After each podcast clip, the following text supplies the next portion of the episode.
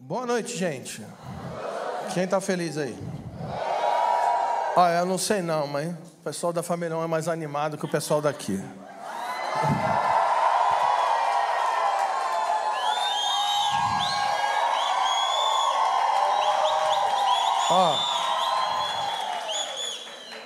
Quem quiser vir morar aqui ano que vem, é bem-vindo. Mas é para vir morar, ser empoderado e ser lançado para as nações depois. Quantos, quantos querem para as nações? O pessoal está animado. Gente, é um prazer inenarrável estar aqui entre vós. Já subi aqui, vim de maestro. E é um prazer receber vocês aqui na cidade. É um prazer é, estreitar relacionamento com vocês e saber que aquilo que Deus está fazendo a partir desse trabalho, Família On, tem a ver com expansão do Evangelho e crescimento da igreja. Nessa, nessa noite, é, eu estou muito feliz porque o Caio falou assim: fala o que você quiser.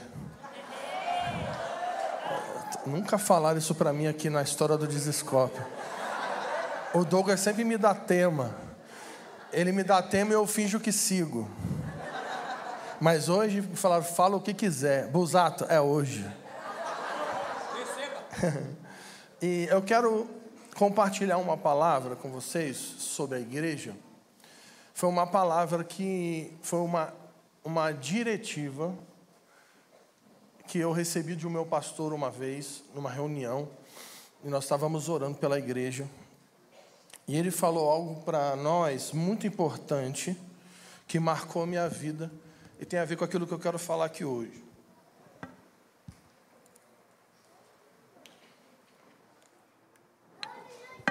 Uma vez estávamos orando pela igreja por avivamento e ele falou que uma das coisas que precisamos trabalhar nesses dias é pela aliança. E tudo que vai acontecer a partir da edificação da igreja é por meio de aliança. Repita comigo: aliança. E o problema é que nós latinos e brasileiros, nós somos muito informais.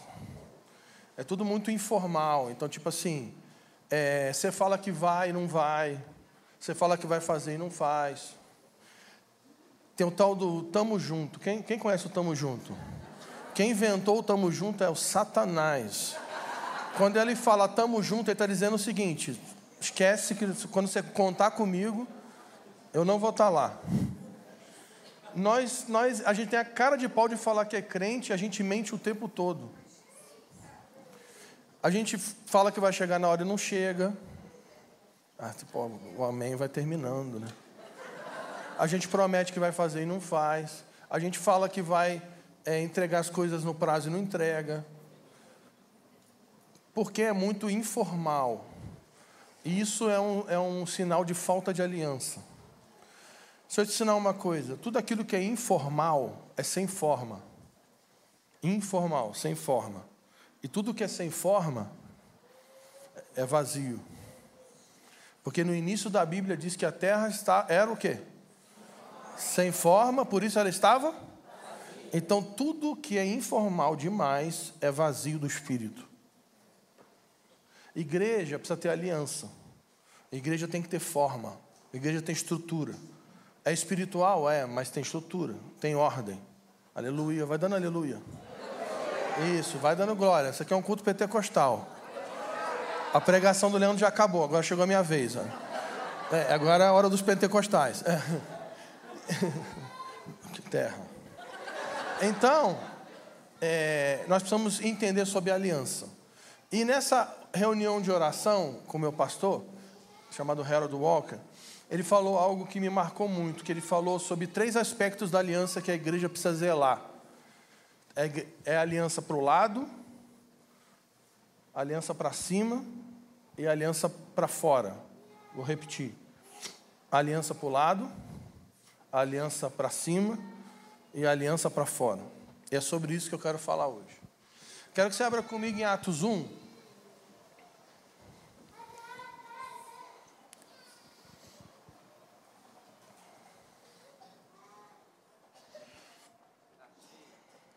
Atos 1, segundo o livro de Lucas,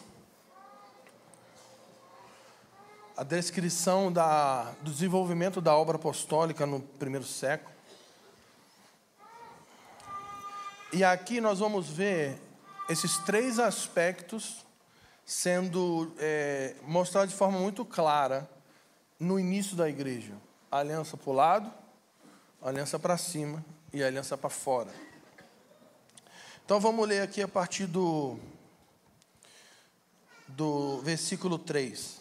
Seja o que Deus quiser, que nem o evangelho que se desvie, que nem o pastor me odeie, em nome de Jesus. Amém. Atos 1, 3 diz assim: Depois de ter sofrido, apresentou-se vivo também a eles com muitas provas incontestáveis aparecendo-lhes por 40 dias, falando das coisas referentes ao reino de Deus.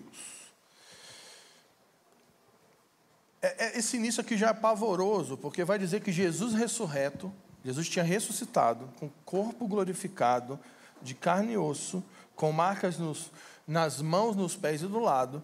Jesus apareceu durante 40 dias os discípulos e ele fez uma conferência. Conferência Tema da conferência: Reino de Deus. Preletor: Jesus ressurreto. Quanto tempo de conferência? 40 dias. Quem queria estar nessa conferência? Jesus ressurreto ensinando sobre o reino de Deus para os seus discípulos durante 40 dias. Para você ter uma noção, Paulo vai dizer que nesse período ele, em uma reunião dessa conferência de 40 dias, em uma reunião só tinha 500 irmãos. Quantos irmãos? 500 irmãos sentaram para ouvir Jesus ensinar sobre o reino com o corpo glorificado. Vamos continuar. No versículo 4, diz assim: Enquanto participava de uma refeição com eles, ordenou-lhes que não se ausentasse de Jerusalém mas que esperassem a promessa do Pai, o qual, disse ele, de mim ouvistes. Repita comigo: a promessa do Pai. Então Jesus está nesse período, 40 dias, ensinando sobre o reino. E ele está, isso é maravilhoso também, porque Jesus sentou para comer com os discípulos. Isso é só para você entender que Jesus ressurreto não é um fantasma. Jesus é um Deus homem com corpo de carne e osso, corpo glorificado, que come e bebe. Aleluia, vai dando glória. Então Jesus está no céu agora e ele come. Glória a Deus. Outro dia um pastor me perguntou e falou, a gente foi pregar num lugar, eu e a Jaque, vocês estão com fome? Fome não é um momento, fome é um estado de espírito. Jesus, a primeira coisa que ele, ele chega para os discípulos é shalom, shalom. Ele vai assim: vocês não tem nada para comer aqui, não. e ele estava sentado com os discípulos e ele falou assim: presta atenção agora, eu estou ensinando sobre o reino, eu estou ensinando para vocês sobre o evangelho, e mas esperem, não saiam de Jerusalém, mas esperem pela promessa do Pai. Não saiam de Jerusalém, mas esperem pela promessa do Pai. Uma espera por uma promessa. E qual é a promessa do Pai? No versículo 5 diz: Porque na verdade João batizou com água, mas vocês serão batizados com o Espírito Santo dentro de poucos dias. Qual é a promessa do Pai? O poder do Espírito Santo vindo sobre a igreja, para empoderar a igreja para a grande comissão, para a pregação do Evangelho, para o discipulado das nações. Mas Jesus, ele está ensinando, mas ele disse: esperem. Repita comigo: esperem. E ele falou isso durante 40 dias. Pelo menos numa reunião tinha quantos irmãos? 500. Esperem. E aí, vamos continuar lendo. No versículo 8, então ele diz: para que, que serve o poder do Espírito? Para que, que vocês vão esperar? O, que, que, o que, que o poder do Espírito vai fazer com vocês? Versículo 8: Mas receberão Tem alguém com a Bíblia aí? Poder. Receberão o quê?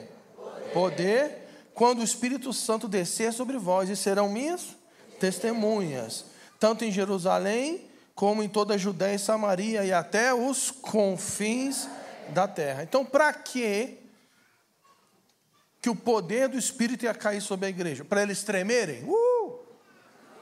Sim ou não? Para rodar no manto?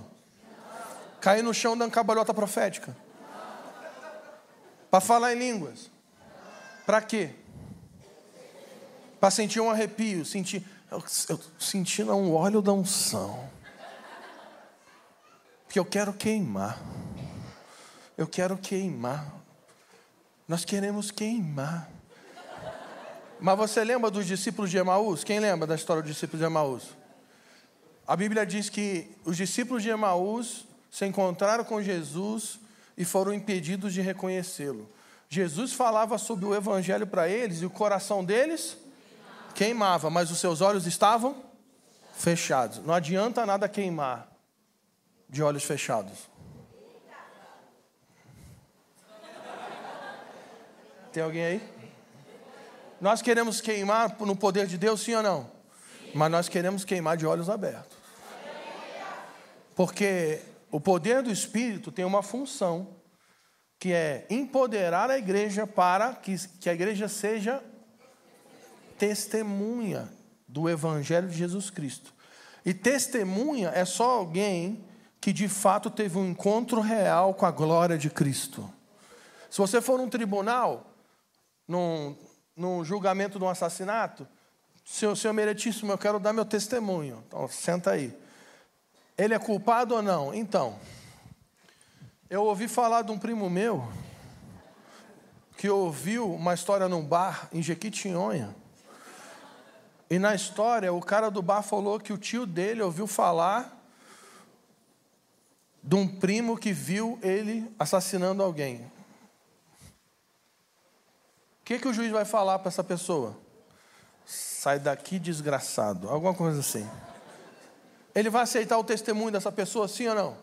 Não, porque ele está falando daquilo que ele não viveu. Ele está falando daquilo que ele não experimentou. Tem um monte de gente falando de Jesus sem nunca ter tido um encontro com Ele. Tem um monte de gente falando quer falar de Jesus só porque sentiu um arrepio e queimou, mas nunca de fato conheceu a Jesus. Só pode testemunhar de Jesus quem teve um profundo encontro com a Sua presença. Então Jesus está dizendo o seguinte: ó, vão por todo mundo preguem o Evangelho, façam discípulos de todas as nações, mas esperem. Esperem pelo poder do Espírito. Isso significa que nenhum de nós pode se envolver com a grande comissão pelas nossas próprias habilidades. É pelo Espírito. Você pode ser o cara mais eloquente, o maior teólogo, se você não é guiado pelo Espírito. Você é só um papagaio que está repetindo o que você está lendo nos livros.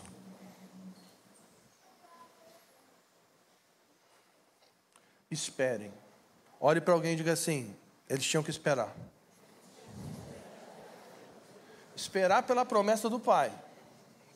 Tem alguém aí? Beleza. Só que a espera pelo cumprimento da palavra, ela não é uma espera passiva é uma espera colaborativa. Porque Jesus disse que ia enviar o Espírito. E eles não, eles não podiam se mover até que se cumprisse a palavra. O poder do Espírito caiu sobre a igreja. Então ele falou que espera em Jerusalém. Mas essa espera, ela não é passiva, ela é colaborativa. Eles esperaram, mas não esperaram passivamente. Eu sempre falo da, da, daquele momento que Deus fala para Elias assim: Elias, vai lá, fala para Acabe que vai chover. Aí Elias vai lá e profetiza que vai chover para Acabe. Aí, se eu fosse Elias, talvez se você fosse Elias, o que, que a gente ia fazer? Deus já falou que vai chover. Eu já profetizei que vai chover. O que, que eu vou fazer agora? Vou esperar a chuva chegar. Aleluia. Sim, mas como que Elias esperou a chuva chegar? Ele foi para um lugar e ficou aguardando acontecer? Não. Ele subiu no lugar alto e começou a provocar o cumprimento daquilo que Deus já tinha dito que ia fazer. Ele começou a interceder, até que ele viu uma nuvem bem pequenininha vindo na direção dele.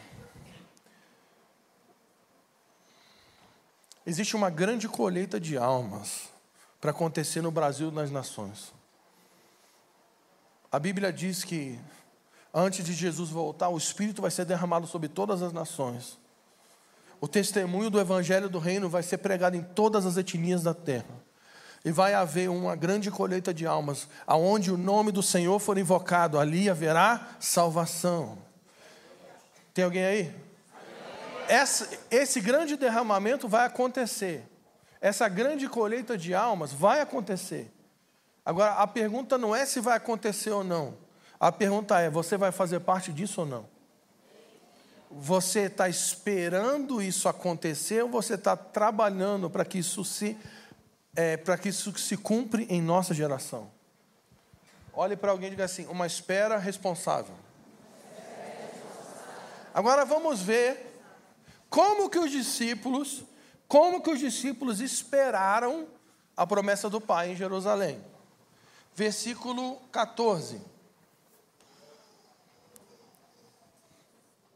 Diz assim: E unânimes, algumas outras versões vão dizer unidos. Como é que diz a tua versão aí? Não, mas o Hã? Todos juntos Outras vão falar unânimes. E to... Essa é ruim. É. o problema é do Douglas. É. unânimes, unidos. Eles perseveraram na oração. Então, tem, duas, tem dois aspectos aqui que a gente precisa entender sobre a igreja.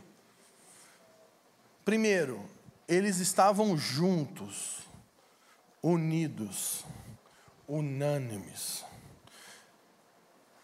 É, agora vai. Quem que é o pai dessa criança? É pastor, não é? Ai, ai, ai. Legal que vem a mãe, né? O pai nem aparece. Olha lá o pai, quietinho lá no canto. Então já fica de sinal. Se, alguma criança fazer estardalhaça aqui, eu vou jogar o pai pro alto. Amém. Vamos continuar. Nessa, depois dessa leveza, eu estava pregando na Bahia com a Jaque. Aí uma criança veio, mas veio assim na frente, um estardalhaço. Aí eu parei a pregação. Eu falei, quem é o pai dessa criança? E o pai não aparecia nunca. E a criança rolava. Literalmente os pais abandonaram a criança. Não, é. Passar vergonha eu não vou, deixa ele lá sozinho. Que. Até que um diácono veio e. É, transportou a criança para fora. Aleluia. Então vamos continuar. Então eles estavam unidos, repita comigo, unidos. Repita comigo, unânimes. Então eles estavam unidos e perseveraram a oração. Então aqui você vai ver duas realidades da igreja. Eles tinham uma aliança para o lado e eles tinham uma aliança para cima. Primeiro, como, qual era o ambiente que propiciou o derramamento do poder do Espírito? Aliança, comunhão, sujeição uns aos outros. Eles estavam juntos, lutando pela mesma causa. Envia o seu Espírito. Eles tinham uma aliança coletiva fazer parte daquilo que Deus desejava fazer nos seus dias. Agora, você lembra do número que eu falei? Paulo falou que quantos irmãos apareceram para Jesus mesmo? Pelo menos num dia. Quantos? 500. Quantos tinham lá quando o Espírito caiu? Quem lembra? 120. A pergunta é: cadê os outros 380? Agora preste atenção no que eu vou falar agora. Os sem vergonhas, eles sentaram para ouvir Jesus ressurreto pregar. Você entendeu que o Jesus ressurreto, ele está sentado, com os furos na mão, e está pregando sobre o reino e está falando: esperem. E os 380, eles ouviram Jesus. Gente, não foi eu, não, não foi o Douglas, não. Não foi o Subirá, não, gente, foi Jesus. E eles não permaneceram em, é, zelando pela aliança da comunhão.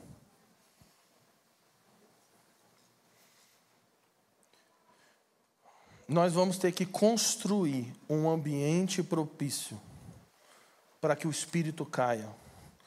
Deus não é responsável, Deus não vai mandar avivamento sobre um povo que não está pronto para receber. Porque ele disse que se o vinho novo é derramado sobre o odre velho, o que, que acontece? O odre se rompe e o vinho se. Então Deus não é responsável. Deus não vai mandar avivamento para o Brasil se nós não temos um odre capaz de sustentar o que ele quer derramar. O nome desse odre é igreja. E a igreja é fundamentada na aliança, comunidade de fé, sujeição uns aos outros. Eles estavam unidos com um propósito. Eles entenderam a aliança para o lado. Isso significa que aquilo que vamos experimentar, a gente pode ficar falando aqui que o Evangelho vai para as nações, nós vamos é, expandir, vai ter desescope nos quatro cantos da terra, todo mundo, ué. A pergunta é: quem vai estar disposto a zelar pela aliança? Da comunhão para que isso aconteça. Unidade fala de abrir mão do seu ego. Unidade fala de sofrer para que o outro ganhe. Unidade fala de perder para que o outro seja abençoado. Unidade sempre vai envolver perda. Aleluia. Então não tem lugar para informalidade no nosso meio. Não tem lugar para eu vivo a minha vida e ninguém tem nada a ver com isso. Se você está aqui acha isso, você não faz parte dessa comunidade, você só vem para um evento. Nós estamos propondo uma igreja que tem aliança na comunhão, onde todos sujeitam uns aos outros, unânimes unidos, lutando junto por uma promessa. Para que esse avivamento chegue, para que o evangelho se expanda. Isso significa, meus amados, que unânimes, unidos, é que alguém vai falar na sua vida, alguém vai se meter na sua vida, alguém vai tocar na sua ferida, e você vai dando glória. Porque tem gente que fala assim: não, não, a vida é minha, ninguém tem nada a ver com isso. Não, não, agora a vida é nossa. Nós somos um corpo. E se você tratar mal a sua mulher, eu vou te arrebentar. E se eu ver você criando seu filho de forma errada e não bíblica, eu vou chamar a tua atenção. E se o teu filho fizer bagunça no culto e você não falar nada, eu vou puxar a orelha do teu filho. Cala a boca! Ai, meu filho, ué, você não fez nada, é nosso.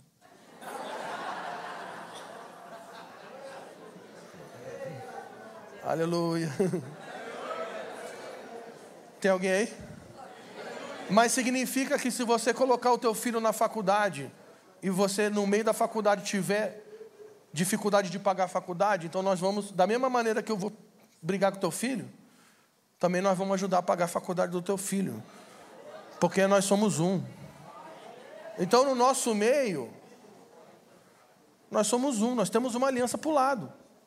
Ninguém passa necessidade. Outro dia perguntaram no Instagram: Ah, mas e se eu passar necessidade e, e não tiver como pagar a minha conta? Eu tenho que dar dízimo e oferta? Tem. Mas eu estou passando necessidade. Eu falei, para que igreja que tu está? Que tu, tu é generoso da oferta e tu, tu não tem como pagar tu, tuas contas? Tu está na igreja errada, sai daí. Isso não é igreja. Então, você precisa entender que união, aliança, precisa ser levada a sério. Então, alguém vai tocar na tua vida. Tá, o pastor está aqui falando alguma coisa. Ele é louco, ele é louco. ele é louco. Ele é, Tá tudo bem. Tá tudo bem? A última vez que, eu, que ele ficou nervoso assim foi, na hora, foi, foi quando eu falei da calça apertada do Léo aqui pregando. É, vamos continuar. Vamos seguir. Então, quantos fazem parte da família On aqui? Pô, o pessoal está desistindo. Quantos fazem parte dessa aliança aqui? Então é o seguinte: nós temos uma aliança, amém? amém. Sim ou não? Sim. Então todo mundo aqui precisa entender uma coisa: que você tem que ter a vida aberta para alguém tocar em você, e você não pode dizer a vida é minha e ninguém tem nada a ver com isso. Isso significa que se tua mulher vê algo errado em você e você não conserta, ela vai falar com teu pastor. E você não pode falar. Você não pode falar da nossa intimidade. Posso? Nós somos uma família. Aleluia. Mas também o contrário é verdade. Você também não pode dizer, você não pode ver um irmão errando e, e, e ligar para o pastor sem falar com ele primeiro. Hum. Ah, mas eu não quero me meter na vida de ninguém, não. Querido, nós somos uma família agora. Nós temos uma aliança e nós vai se meter na sua vida. E tu vai se, se meter na vida de alguém. E vai ser divertidão.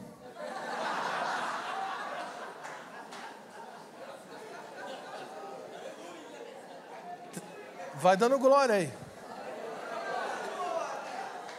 Por que, que nós precisamos desenvolver aliança? Consciência de corpo. Quem toma ceia aqui, levanta a mão. Coríntios 11 diz que aquele que participa da mesa do Senhor sem discernir o corpo é maldito.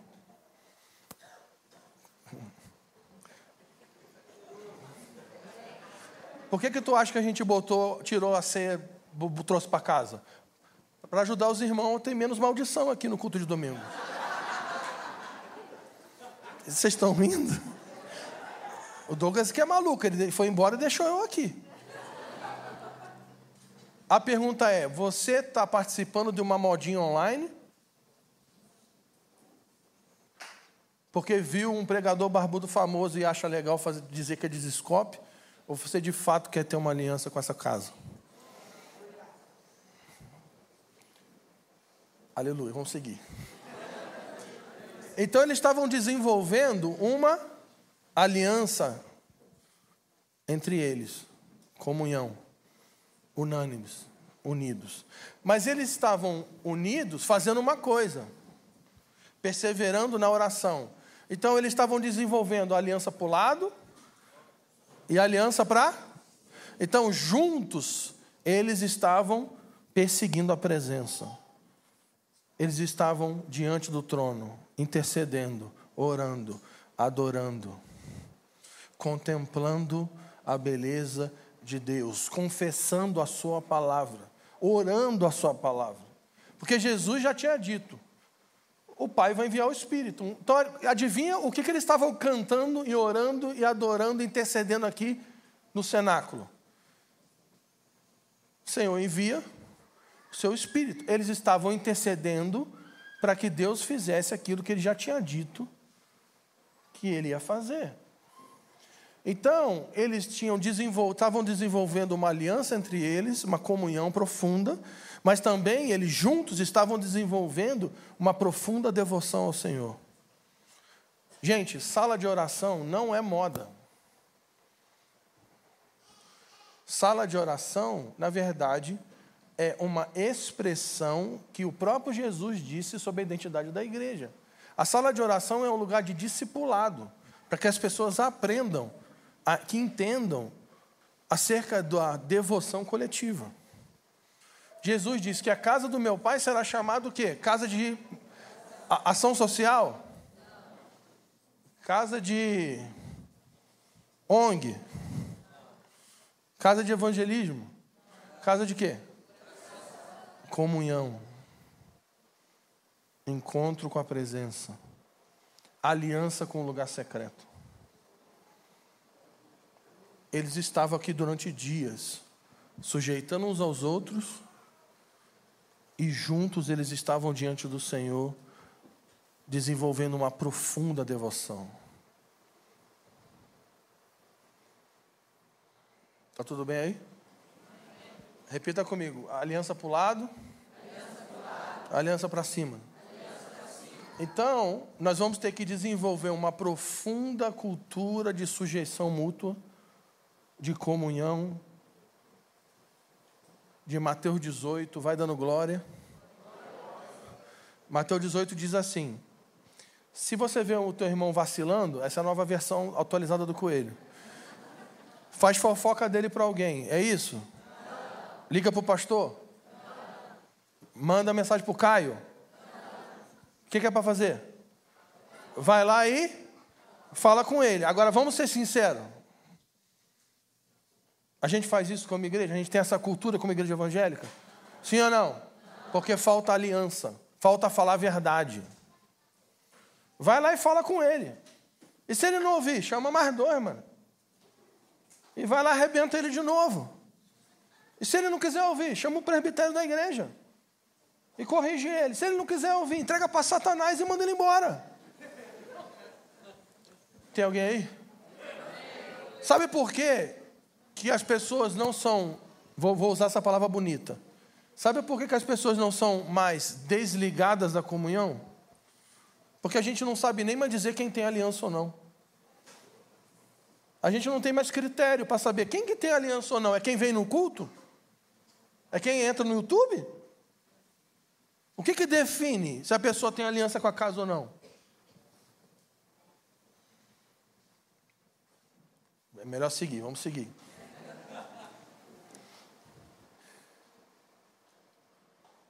E além dessa unidade, nós vamos ter que aprender a desenvolver não apenas uma oração pessoal, mas uma devoção coletiva.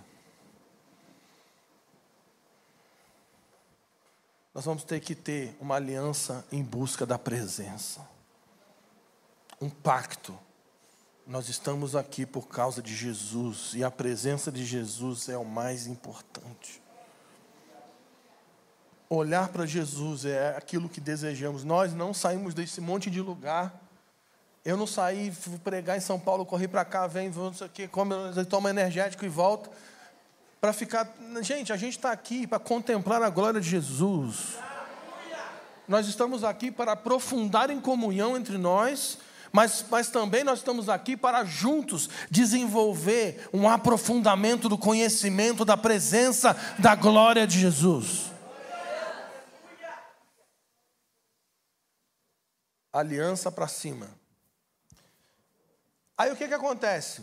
Eles estão desenvolvendo esse lugar de aliança e, e comunhão e devoção.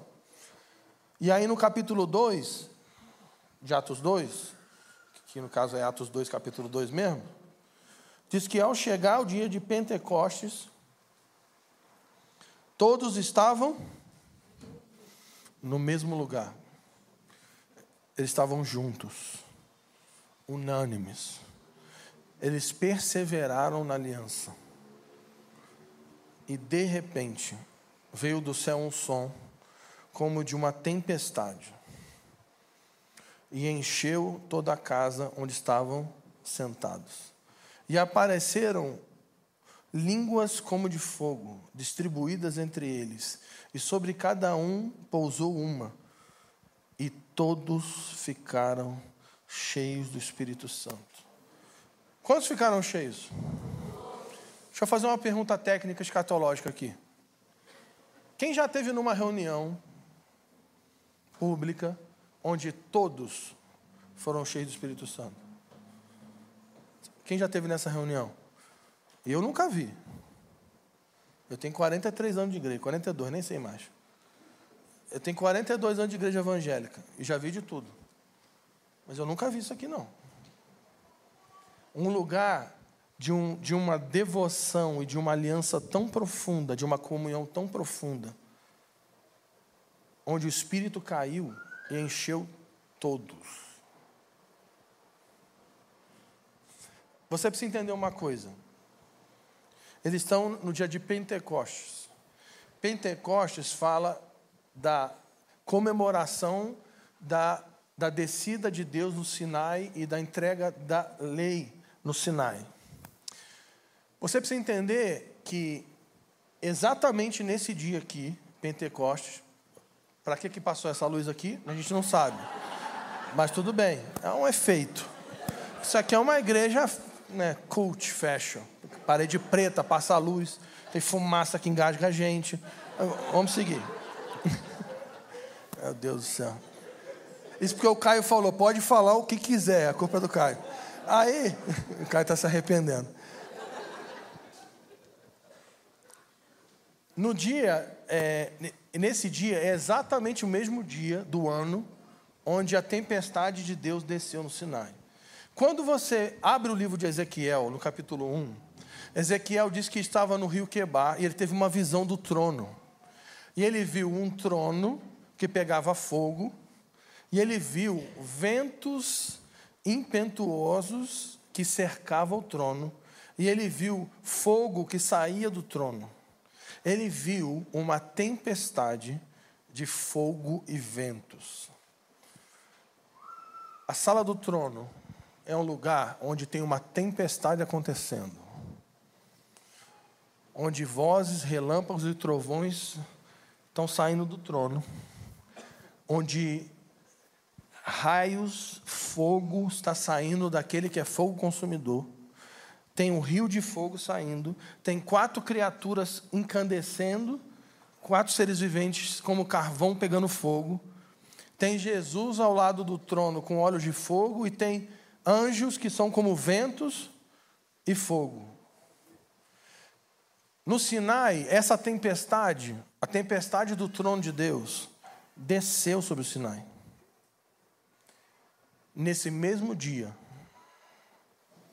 em Atos 2, no dia de Pentecostes, aí, essa, esse grupo de irmãos de aliança desenvolveram um nível de aliança, comunhão tão profundo, tão profundo nesse lugar chamado aposento superior que a mesma tempestade que Ezequiel viu,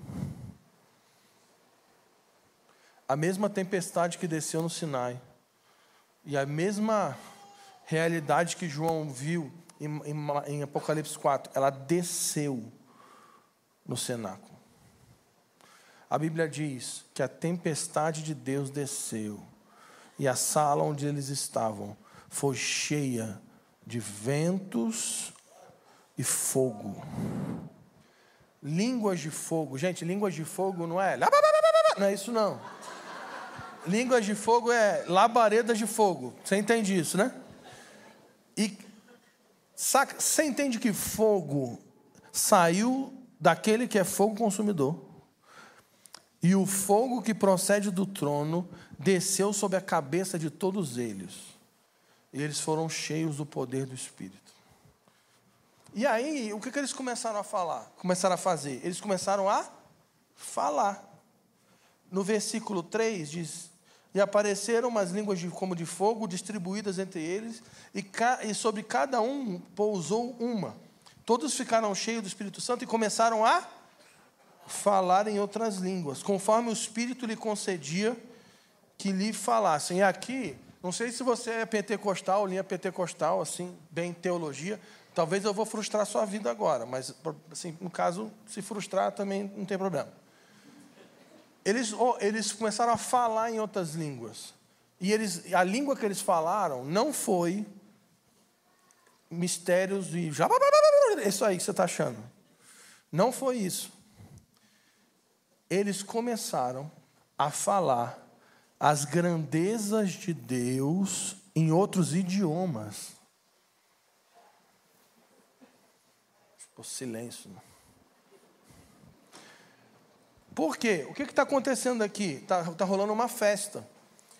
E, e, e judeus e prosélitos vieram de todas as nações. E aí eles começam a testemunhar acerca da grandeza de Deus em vários idiomas. E de repente, os judeus que estão vindo de outras nações estão assim: peraí, eu estou ouvindo esses caras testemunharem sobre a glória de Deus no idioma que eu conheço. Olha, olha o versículo 10. Da Frígia, da Panfilha, do Egito, das regiões da Líbia, próximas a Cirene, romanos aqui residentes, tanto judeus como convertidos ao judaísmo, cretenses, árabes, todos nós os ouvimos falar das grandezas de Deus em nossa própria língua. O poder do evangelho, o poder do Espírito Santo caiu sobre a igreja e encheu eles com uma graça para testemunhar o Evangelho para todas as nações. Agora, olha o que acontece. No versículo 6, se você puder rabiscar sua Bíblia, essa é a hora. Quando o som foi ouvido, que som? Do testemunho da grandeza de Deus que saiu da boca dos 120 homens, mulheres e crianças que estavam no cenáculo, que começaram a proclamar o evangelho, a grandeza de Deus em outros idiomas. Quando o som foi ouvido, a multidão se aglomerou. Preste atenção nisso agora, agora é hora de rabiscar. Quando um som do testemunho foi ouvido, uma multidão foi atraída. Quantos querem ver um tempo de salvação em massa no Brasil? Quem quer ver salvação em massa sobre as nações? Gente, deixa eu contar um testemunho para vocês. Semana passada, nós fomos em Portugal, eu e a Jaque. Nós pregamos em duas igrejas. E eu descobri algo que me chocou. Nós fomos em duas igrejas, as duas tinham, uma tinha 400 pessoas e outra tinha umas 600 pessoas.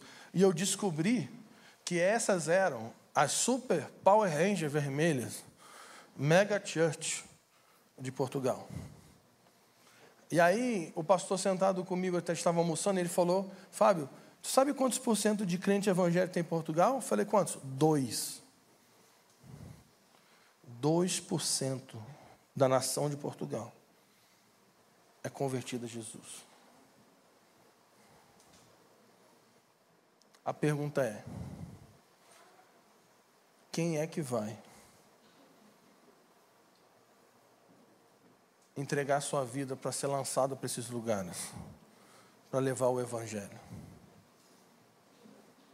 Quando o som foi ouvido do testemunho, uma multidão foi atraída.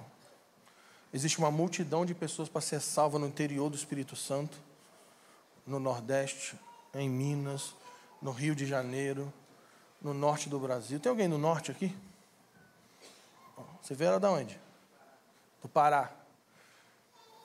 Gente, se o Brasil precisa ser evangelizado, imagina as nações. Mas quando um som foi proclamado, uma multidão foi atraída. Para resumir, no versículo 12, diz que eles, vendo aquela cena, eles ficaram perplexos e pasmos, e diziam uns aos outros: o que isso significa? Pedro toma a palavra, ele começa a pregar o evangelho, e ele começa no versículo 14 e vai embora. Até o 36, Pedro começa a pregar o evangelho. Repita comigo: aliança para o lado, Comunhão e sujeição. Aliança para cima. Devoção. Aliança para fora. Pregação do Evangelho. Você entende que eles estavam no meio do chu aqui, da, do terra, do manto? O pau estava quebrando. Tem noção que os caras estavam falando em outro idioma? E está todo mundo falando em outro idioma. Tá, isso aqui tá, virou uma loucura. O nível da loucura estava tão grande aqui, do, do terra, que o pessoal falou assim: esses caras estão bêbados dessa hora. Você imagina o nível dessa doideira aqui. Mas quando a multidão é atraída, Pedro sai da doideira, sabe o que ele faz? Ele começa a pregar o Evangelho. E quando Pedro termina, no versículo 37, diz assim: ao ouvirem isso, ou seja, ouvirem a pregação do Evangelho, Eles ficaram com o coração agoniado, pesaroso, e perguntaram a Pedro e aos demais apóstolos: Irmãos, então o que faremos? Olha o que Pedro fala. Pedro lhe respondeu: Arrependei-vos, cada um de vós seja batizado em nome de Jesus Cristo para o perdão de vossos pecados, e recebereis o dom do Espírito Santo. Nós vamos ter que desenvolver uma profunda cultura de aliança para o lado, sujeição, comunhão. Nós vamos ter que desenvolver uma profunda cultura de aliança para cima, devoção, oração, lugar secreto, intercessão, adoração, louvor, responder à grandeza de Deus, ser gratos à bondade do Senhor, mas também nós vamos ter que ser uma igreja apostólica que tem aliança para fora. É alguém que ama o irmão, que ama a presença, mas também ama o perdido. Nesse lugar aqui, existem testemunhas. Vou falar de novo para ver se sai um, um glória a Deus. O pessoal está desistindo. Nesse lugar aqui tem testemunhas. E nesse lugar existem o negócio, não sei se já ouviu falar, que é o nome, o nome do negócio é igreja. Que é uma casa espiritual. Que é a união das pedras vivas. Que foram vivificadas pelo Espírito. Que juntas se tornam a proclamação da multiforme sabedoria de Deus. Gente, a única coisa que a gente precisa fazer é de fato nos convertermos a uma vida de aliança. Relacionamento de aliança entre nós, profundos, de falar a verdade, de ser amigo de verdade, de ser sincero, de abrir a vida, de pedir ajuda. Nós vamos ter que desenvolver uma profunda comunhão que vai cair nesse lugar chamado desespero pela presença. Isso vai resultar na, no testemunho do Evangelho, porque o Evangelho ele é poder de Deus para salvar. A única coisa que tu tem que fazer é se submeter ao corpo de Cristo, abrir espaço para o Espírito e deixar Deus te usar na pregação do Evangelho. Talvez você nunca vai pegar um microfone na mão, mas aonde você estiver, no trabalho, na faculdade, aonde, quando você abrir a sua boca para testemunhar sobre o Evangelho de Deus. Poder do Espírito vai ser liberado sobre o lugar. E cadeias vão começar a se abrir, demônios vão se afastar, pessoas vão ser salvas. Nesse lugar existem testemunhas, nesse lugar existem bombas. O diabo tem medo dessa reunião. O diabo treme.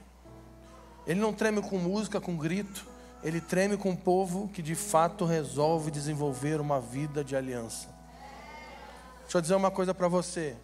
O Senhor quer desenvolver a partir da igreja One, da família One. Várias igrejas vão ser plantadas.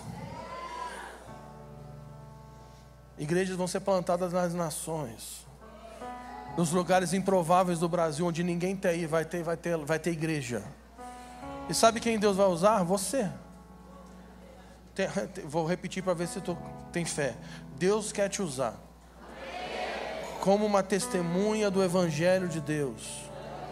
Deus quer te usar como uma testemunha da grandeza da glória de Cristo. Mas para isso nós vamos ter que desenvolver de fato uma vida de aliança. Então, nessa noite, eu repreendo nesse lugar todo espírito de informalidade, que ele seja quebrado no nosso meio. Que o espírito de mentira seja quebrado no nosso meio. Que, que você tenha coragem de pedir ajuda. Uma vez, Jesus entrou numa sinagoga onde havia um homem com a mão ressequida. E Jesus vai curar o homem num sábado. E olha o método de Jesus. O homem tinha uma mão defeituosa. E aí Jesus fala para ele assim: vem para o meio. a, única, a última coisa que um cara que tem um defeito na mão que ele quer é o quê? Hã? Ser exposto. Vem para o meio. O que, que Jesus fala para ele? Vem para o meio, querido. Você quer ser curado? Vem para o meio. Aí ele vai para o meio. Aí quando ele está no meio, a Jesus é mauzão. Ele já estava no meio. Você já viu uma pessoa que tem um problema na mão? Ela sempre faz, ela sempre anda assim, ó. Aí Jesus fala assim para ele agora: estende a sua mão. E aí a Bíblia diz que quando ele estendeu a mão, ele foi curado.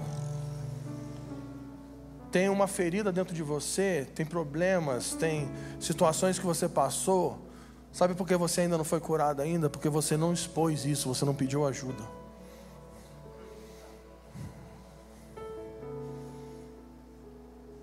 Nós vamos ter que de fato desenvolver uma cultura de aliança.